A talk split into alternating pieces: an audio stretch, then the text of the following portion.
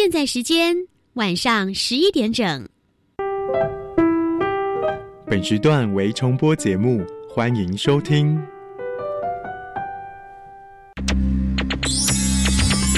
Hey guys, this is National Education Radio。欢迎收听端端主持《青春创学院》。嘿，你对科技的未来想象都来自哪呢？看科幻影片啊。那科技可以影响你什么？带来生活便利啊。那可以为你自己创造什么？我想造一个自动弹出我心情的乐器。日常小念头，未来有看头。你的突发灵感可不是做梦，而是可以完成的梦想。马上来加入今晚的青春创学院。嗨，同学们，欢迎再次收听青春创学院，我是端端。每个礼拜一晚上十一点钟到十一点半，欢迎收听教育广播电台。那么在今晚呢，我们是延续了上回的播出，今晚是 Part Two。在今我们要推出的 AI 的学习主题呢，它跟影像辨识有最密切的连接，给大家稍微体验、感受、了解。必备的知识跟尝试。首先来欢迎我们今晚的专家主讲，来邀请到是曾吉宏老师，同时也是 Cap EDU 的团队老师。各位好，我是 Cap 教育团队的阿吉老师。我们团队呢，就是在进行各式各样有趣的科技教育的动手做课程，希望大家喜欢。那接下来要介绍是旁听组，也就是我们的实习组同学，台中高工的同学。听众朋友大家好，我是一个热爱建筑设计的黄东谦。听众朋友，大家好，我是有空没空就宅在家里打城市的林庆红。我们要继续上一集的节目进行的进度哦，这个让大家稍微体验一下怎么样叫做视觉影像的辨识。在刚前面我们听到了，就是信宏同学他参加这个一日营的一个小小心的里头，就特别讲到了这个影像辨识。阿吉老师呢，特别让大家可以在录制当中来做体验。阿吉老师稍微来跟我们讲一下，待会你可能会做哪些动作？先简单的讲，可能会有哪几个阶段，然后我们来进行。好，视觉辨识的话是 AI 里面一个最主要的应用。那因为我们的种族我们是人类，所以我们对于人脸的辨识的要求是更高，你没有听过狗脸辨识？完全没有。我们狗，我们狗只有听过说，哎，我的系统可以分得出柴犬、大麦丁、秋田，这个就很厉害。嗯，那你还要去做狗脸辨识，其实没有。但是各位可能同学你会听过说，你的系统还可以分析得出这个人现在表情怎么样，情绪怎么样？对，它其实是根据我们五官的相对位置来做到。那其中情绪比较容易量化就是笑容。哦，对，那我们在以 Microsoft 的服务来讲的话，它可以侦测到的情绪大概有快乐、悲伤、惊讶、恶心，还有没表情这几种。那你会发现说，刚刚其中很多表情是互斥的，互斥、互相排斥，互相排斥的。哦，就是说，好，那现在请信宏帮我做一个又快乐又恶心的表情。呃，这种做就没有嘛？所以你会发现说，很多很多表情是互斥的。那其中最容易量化就是笑容。哦，对，笑容就嘴角上扬，很容易辨识，这样的意思吗？对对，百分之五十恶心你也做不出来，这什么东西？对，这什么东西？对，可是可是有一个人笑开怀的话，这件事情是很容易做的，包括他眼睛的位置还有嘴巴。虽然说有人笑笑不一定露牙齿，那我们等一下要做的范例就是说，我们会现场收集信红跟东谦的照片，那也多亏了在网络上有人帮我们写好人脸辨识的演算法，嗯就是他会去取得你的五官的相对位置，再转成向量，嗯，对。但是我们在我们的资料集面要先告诉他这张脸是谁，所以我需要拍两位的照片。哦，了解。基本概念，维他命。好，我们在这位呢，就来请教阿吉老师。待会呢，我们会在荧幕上面会看到他对于确认是东迁还是确认是信宏，到底确定度有多少，对不对？会有个数值的呈现，它会显示出什么样的字样或者什么样的数字呢？还是怎么样？OK，我们会。在系统上，等一下，如果在画面上有脸的话，它会显示两个讯息。第一个，它辨识的结果，嗯，对，那这个结果其实就是人名，我们在城市里面都已经指定好了。OK，那第二个就是信心指数。OK，啊，我们上一集有提过，AI 是要处理我们一定程度的不确定性，嗯，所以像车牌辨识这种百分之百非常肯定的东西，其实它对于就它就没有那么 AI 了。嗯，好，那我今天如果希望我的系统，假如说好。东谦他现在很身材很不错，但他之后呢，突然胖了二十公斤，脸整个肿了。那我的系统能不能还能辨识出他？哦，或者是说我今天出门戴眼镜，回家眼镜不见了。嗯，那会不会因为这样我就进不去我的家门？嗯，对，所以我们希望我们的系统可以处理一定的不确定性。哦，嗯所以我们会尽量拍越多照片越好。但是如果低于五五十的话，就就是猜猜看。嗯 OK，那如果低于五十的话，就不如不要讲。所以我们通常在写程式的时候，我们可以说，哎、如果我今天的信心乘数高高于零点七，就是百分之七十的话，嗯我才把它秀出来，就代表说是一个足够有信心的推论的结果。所以呢，其实应该高于五十之上的时候，它才会显示出数字来就对了。对因为如果二十三十等于嗯根本就不确定，也没有必要显示就对了哈。那我们待会就要来请两位同学来到我们的阿杰老师的前头电脑荧幕前面来，那我们要请老师开启程式，对不对？因为我是用笔记型电脑，笔记型电脑的话，它就是有自己有摄像头嘛，嗯那我们随便下载一个小程式就可以拍照了。好，我们这回就请东千、信宏来到前头准备拍照啦。好，东千，请拍照。好，要拍几张呢？以神经网络来讲的话，当然是越多张越好。不过因为我们现场的关系的话，我想我们先三十张试试看好了。那 OK，那拍照的时候有一些要注意的地方，就是我们要考虑到资料资料的多样性，嗯英文叫 diversity。就是说，如果我今天只是一同一张照片，然后你头都完全不动，那不如就复制贴上啊。嗯那这样一百万张也没问题。哦，我们希望能够提供的是同样是一个人的脸，他稍微左右、稍微上下、稍微远近，然后呢、嗯睁眼、眯眯眼，然后呢表情有一些变化，嗯这样他才会知道说，在这一个范围里面都是你。嗯对，我们要做的事情是这个，所以才会希望同学尽量拍多一点的照片。好好，那么东茜现在正在进行自拍，自拍的时候，老师有些什么样指导吗？就是如果你不太希望你今天对你的系统笑，他反而认不出你的话，所以你就要提供你笑的照片给他。微笑，对，好要微笑开怀一点。不过通常一般来，如果像护照系统的话，哦，对，就不需要不需要有这种东西。了解。对对对，故事当中，因为我们今天只有四个人哦，那这个 东谦要在我们很多人面前尴尬的自我拍照。好了，现在呢拍下来了，总共你拍了多少张？呃，三十七，三十七张。好，那么接下来我们换信宏来准备，请上场。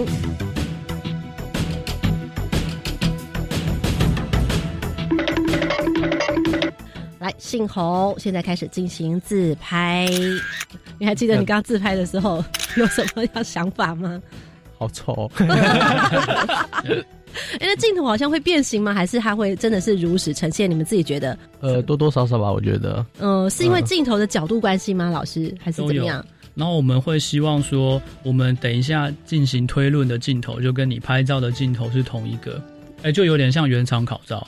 我今天如果哦。提供给系统的照片、嗯。都是我用 iPhone 啊，或是用单眼相机拍那种超高级，然后背、嗯。背景还雾雾的这种，哦。欸、结果我在辨识的时候是使用 Raspberry 拍这种很普通的机器，然后很普通的镜头的话，嗯这边也是会有差异，会有落差就是了。对，照相品质就有差、啊。了解。好，那现在我们信宏已经完成自拍，总共拍了几张？四十张，啊，你拍了四十张哦。好时间稍微久一点。哦，好，这个要拍到很满意的照片，是不是啊？那现在呢？接下来阿吉老师帮他们输入名字吗？还是怎么样？对，那我们这个程式很简单，我们只要把东迁跟信宏照片新增一个资料夹放进去，然后把资料夹名称改掉就好了。哦，那请问老师刚刚在输入他们的名字的时候，为什么会问他们是要输入英文名字呢？不能输入中文名字吗？因为我有点偷懒，对我有点偷懒，在城市上面你要框出要写中文的话有点麻烦，所以我们直接就都用英文来做。好的，好的。所以呢，待会在画面当中，我们就会看到他们的英文名字，对不对？嗯好，那现在呢，我们就来进行下一步喽。好，来，老师，接下来，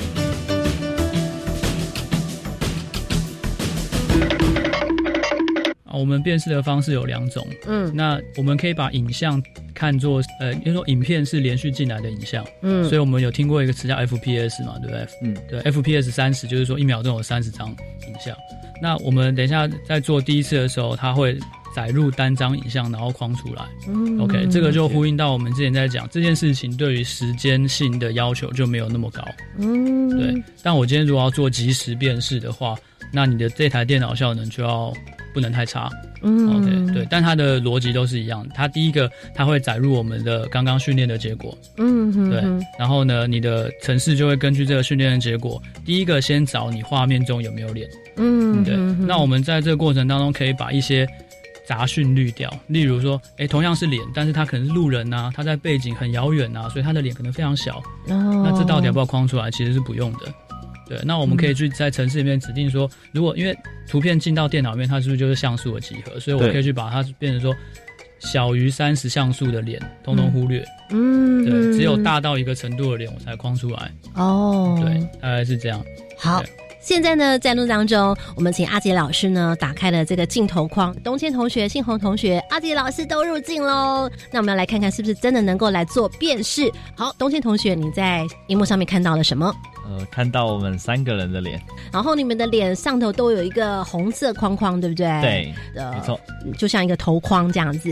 那这个头框是红色的，上面有什么字呢？好，来告诉大家。呃，上面的部分会有显示它辨识出来的结果，像我们刚呃阿基老师说的，我们的名字，然后以及它的辨识的信心程度百分比这样。嗯，好，来信红告诉大家，你现在看到数字，目前它的辨识程度如何呢？在你的头上，目前情形是数字是多少？差不多六七十，六七十啊，有没有显示就是你的名字？啊，有有有哈，证件哈，六七十。那东谦同学呢？你的这头像上面显示的是你的名字吗？呃，对，没错。然后它的数字是多少？呃，八十到九十。哎，感觉还不错。所以你们刚刚拍了三十七张、四十张这样子的数字照片，好像是已经够了，是吗？阿季老师，目前来讲是够的。嗯，哦，那如果后续同学需要让他。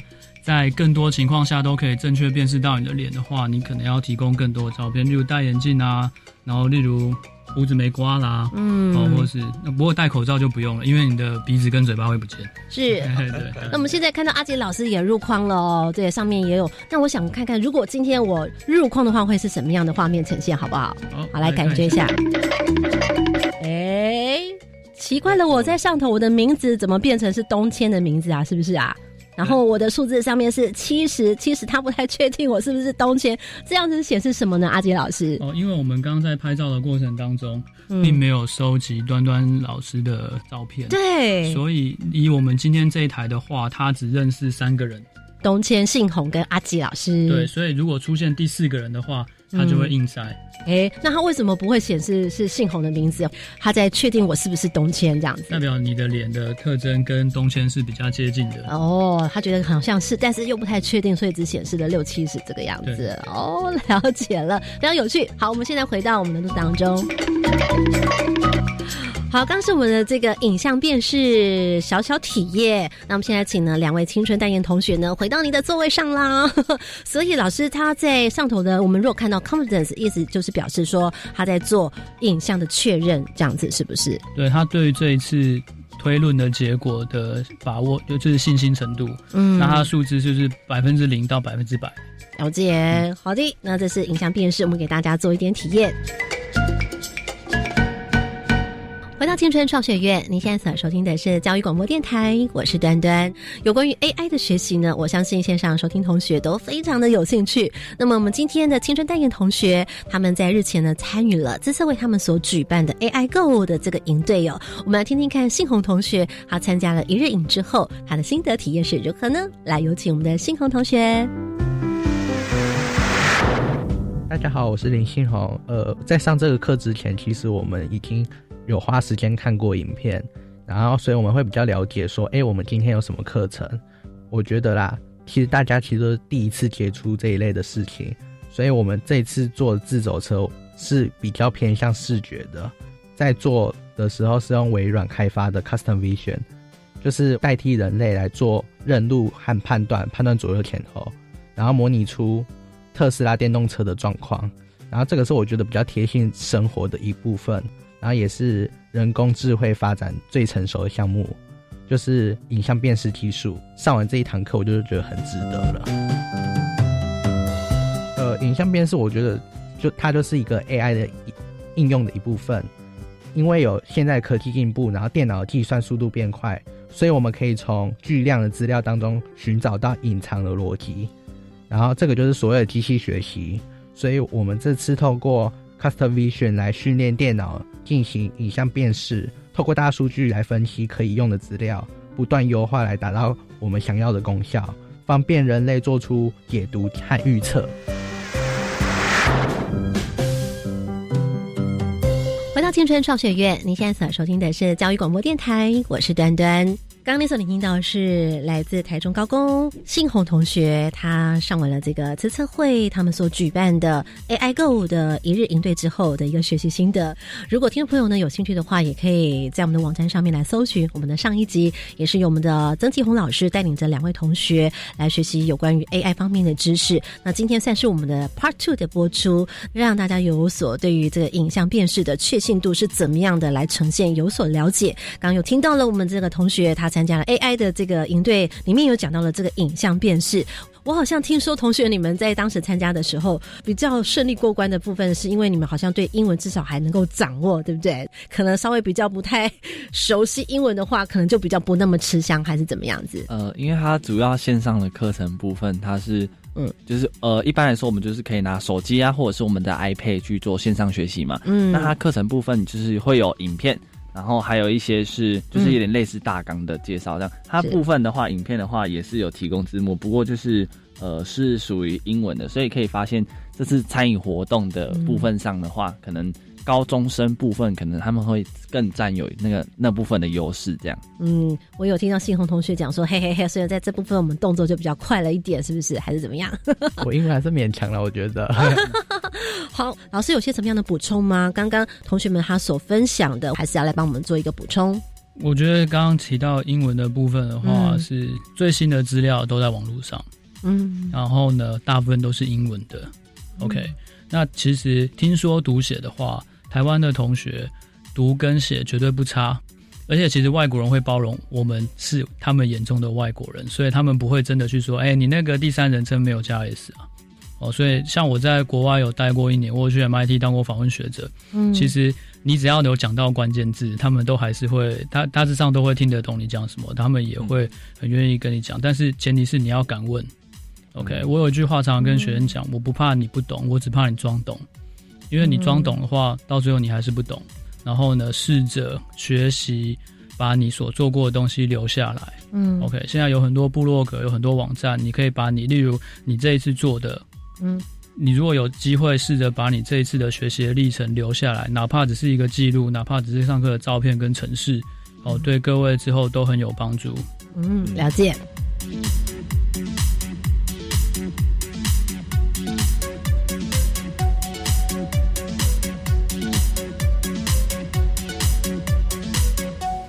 好，那么因为刚刚阿吉老师也特别提到了有关于 AI 的方面的学习哦，那如果说我们的这个同学他们要学习这相关的技能的话，有哪些的资源？可不请阿杰老师来跟我们分享一下。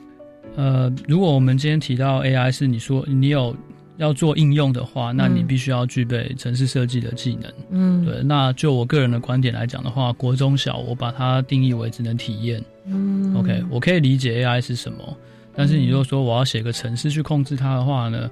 可能有一点点难度，当然随着科技的进步，也许之后国小就可以有一些简单的 AI 的应用，这也不一定。好，那我们设计这个的话，所以各位同学，你们上课是写 Python 嘛？嗯，对不对？哦，不管各位之前有没有学过 Python，但是你会发现说，这现在的城市语言的话，其实并没有各位想象那么难懂。嗯，你想想看，你刚开始学英文的时候，不是也很痛苦吗？嗯，蛮累的。对啊，对，只是你花了好几年去学啊。但是我们这一次，你可能只有三个月让人去学 Python。所以你会觉得很辛苦。好，那如果就高中来讲的话，你如果要之后要更熟悉的话，我鼓励各位你要去念一点线性代数、矩阵、线性代数。哎，线性代数、几率统计、微积分。统计，对你不用非常厉害，但是一些名词要大概有理解。嗯，好，对，不然的话你就会停留在我只是体验的，我没有办法做开发。嗯，对，例如。如果有一天你对我这台车，你觉得这台车子的辨识的效率不好，嗯，那照片你也觉得你已经调到照片，我已经收集到非常多非常厉害的照片，那剩下你能做就只有神经网络模型，嗯，但是你神经网络模型的那些相关的概念全部都没有的话，其实你也无从做起，对，所以这个是进阶要开发的话，我鼓励了。嗯，这样子有没有觉得说哇，学习线性代数是会比较有冲劲、动能一点？有点可怕。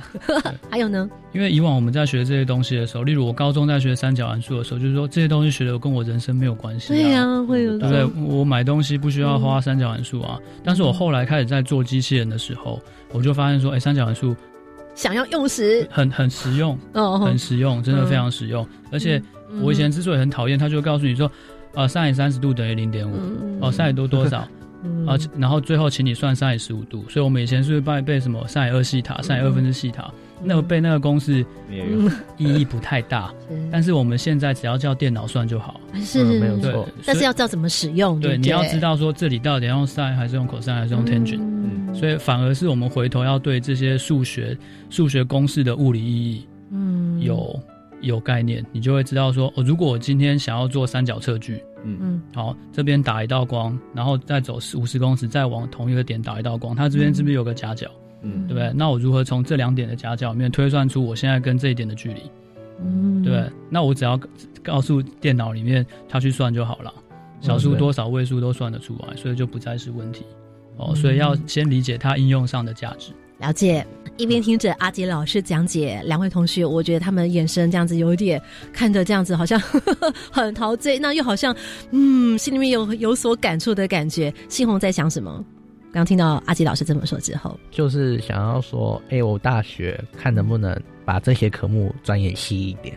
嗯，对。董倩同学嘞？呃，我的想法其实跟他差不多，因为。在我们现在学习的过程中，其实不太懂我们学的那些东西。嗯，它实际上它的应用范围到底可以多广？在我们真正去用到的时候，会在哪个 moment，就是它哪个情境下之类的这样。像两位同学，你们好像嗯会的专长或者是也不太一样，是不是？呃，算是。谢红同学是特别专长是城市，我我写一些 C 就这样子。嗯，然后我们的东谦同学就是类似实作方面的。嗯，所以你在 make 方面你就有比较深度的接触吗？还是指？呃，对，差不多。嗯，好，那我想请问一下阿杰老师，各大科技公司是不是有一些什么样的资源可以提供同学在学习？有的哦。那我们之所以有这个课程，其实也因为说在我们的课纲里面，其实高中生是要学一点 AI 的啦。国中小其实也有一些体验课程，但你说像我刚刚讲，你如果要能够操作、能够开发，我们是从高中开始做。那各大的科技公司，像我们这次一日营的话，是不是有 Microsoft 跟 Google，对不对？那当然也是由我们政府去跟这两个公司去去协调，所以我们各位同学有机会用到这些原本是要付费的服务。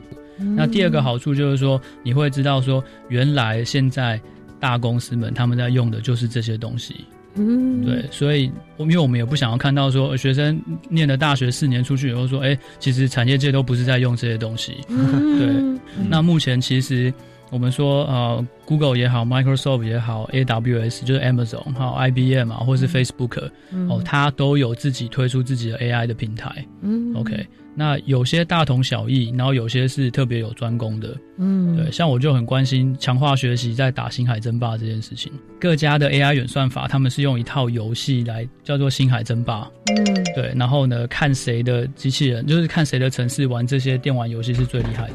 哦，东宪同学，你怎么看到好像嘴巴都张开来了？他喜欢玩星海争霸，感觉感觉真的是非常的，因为。像是我们我们自己在玩的时候，可能我们是要需要一段时间。我们可能一开始对这游戏不了解，我们要到了解，然后到熟识，然后到能够上手，可能也要一段时间。那他如果是由他们 AI 去做设计的话，他们可能。不太需要我们所谓的那个呃理解，嗯，然后跳过那个新手的阶段，然后实际去做操作，而且可能比我们真人都还要强这样子，那就玩起来更过瘾了，对不对？哦，好，所以呢，总而言之，刚刚所说的这些呢，他们提供了付费或者是部分的免费的服务，像刚你们所讲的这个 AI Go 的营队，就是让同学们有机会可以来使用这个本来要付费的服务。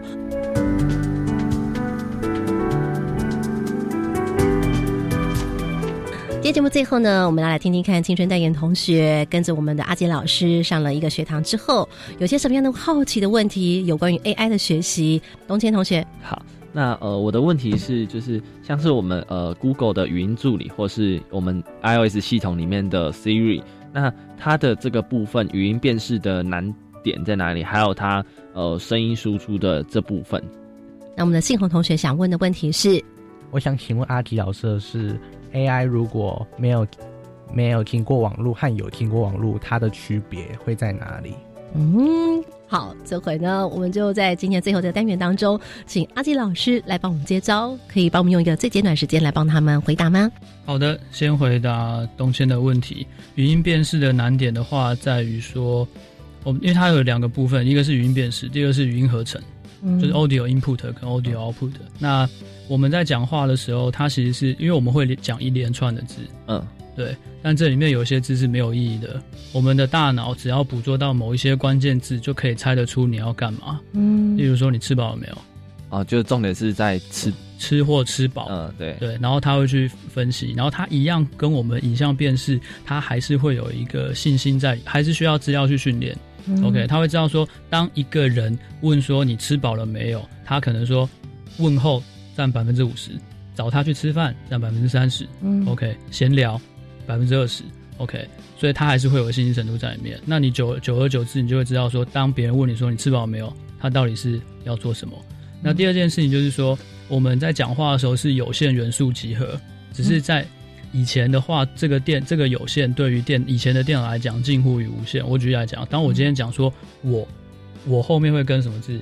我有我是我想，对不对？那我如果第二只是变成我想的时候，那后面的集合是不是又变少了？嗯，对不对？我想睡，我想吃饭，我想出门，嗯，对不对？哦，等等的。所以当你会发现说，在你做语音辨识的时候，你讲越长串的字，它的辨识的效果越好的。因为一般人，除非你。有点奇怪，不然你不会去讲一些无用名，就是无意义名词的组合。神经网络里面有一个专门在做叫 LSTM（Long Short Term Memory），嗯，长短期记忆的网络。OK，它可以记住你前一个字跟下一个字，就跟音乐一样，音乐跟语音是一样的。哦，例如你会发现说啊，吴青峰的歌，他的他的风格就是怎么样怎么样，李宗盛的歌就是怎么样怎样。你会听到一段，一个音是没有办法的，你会听到一段，嗯，你就会知道说哦，吴青峰 style。李宗盛 style 是这种感觉，所以要一段，所以你的神经网络必须要能够做到，它能记住一段东西，跟影像不一样。影像只要在单个时间里面知道说这里面有什么就好，所以这是它的差别。了解。那么有关于我们信宏同学的问题，阿杰老师。好，刚刚信宏问的是说，AI 在进行推论的时候，什么时候要用网络，什么时候不要用嘛？那到底差别在哪里？OK，那如果我们就拿一个。人脸辨识门禁系统的话，哦，我每一秒钟都上传一张照片到网络上的话，你会发现，大部分上传资料都是没有用的，因为不会每因为不会每一秒钟都会有人站在那个门前面。我的我的情境一定是有人站在门前面，然后我的系统侦测到有人站在门前面以后再去做侦测，就跟那个我们行车记录器一样。嗯，你不会一天到晚发生车祸嘛？是是是，所以你大部分录的影片都没有用，都是风景图而已。对。第二个就是 latency，就是你延迟的时间多久你可以接受？哦，这个又回到我们刚刚问的第二题了，哪一个对联网执行性最低？我的机器人到底看红绿灯多久看一张你可以接受？一秒钟、两秒钟？嗯，其实像特斯拉的这种等级的车子的话，它的电脑在一秒钟在做视觉推论的话，都是一百次到上千次的。嗯，但我们 Raspberry Pi 就是二到五次。嗯，它的次是计算还是一秒钟做几次？我们我们这个称为叫推论。你的影你的资料进来，嗯，AI 思考过，给你一个答案，这叫推论，嗯，对。但是资料有不同的形态，哦。那最后一个就是说，如果我今天我的机器它它的资料只是丢上网络去执行的话，我这个机器不用太聪明，嗯，它只要一个联网就好。但是这个时候它要做到 AI 就一定要联网。但是如果像我们 Raspberry Pi，我的事情是在网络上做过一个训练以后，它在它就可以自行执行一部分的 AI 的推论，对不对？所以这时候它就可以做到离线。对，但是这个时候，这个呃装置的成本还有它运算能力都会提高。了解，OK，了解。那么，新红，你有没有回馈一下刚刚老师所讲的？你听到的关键字是什么？就是看有没有立即性。嗯，立即需求。对，呃，如果要做出立即反应的话，就是需要不联网的。嗯，阿杰老师是吗？正确答案。OK，今天非常感谢两位青春单元同学跟我们现场收听同学一起来学习，同时也感谢我们今天真人图书馆 AI 专家，非常感谢曾继红老师，感谢阿吉老师，谢谢大家。好，我们跟同学们说拜拜，拜拜。听完节目马上搜寻粉丝团端端主持人，下周同一时间准时收听青春创学院。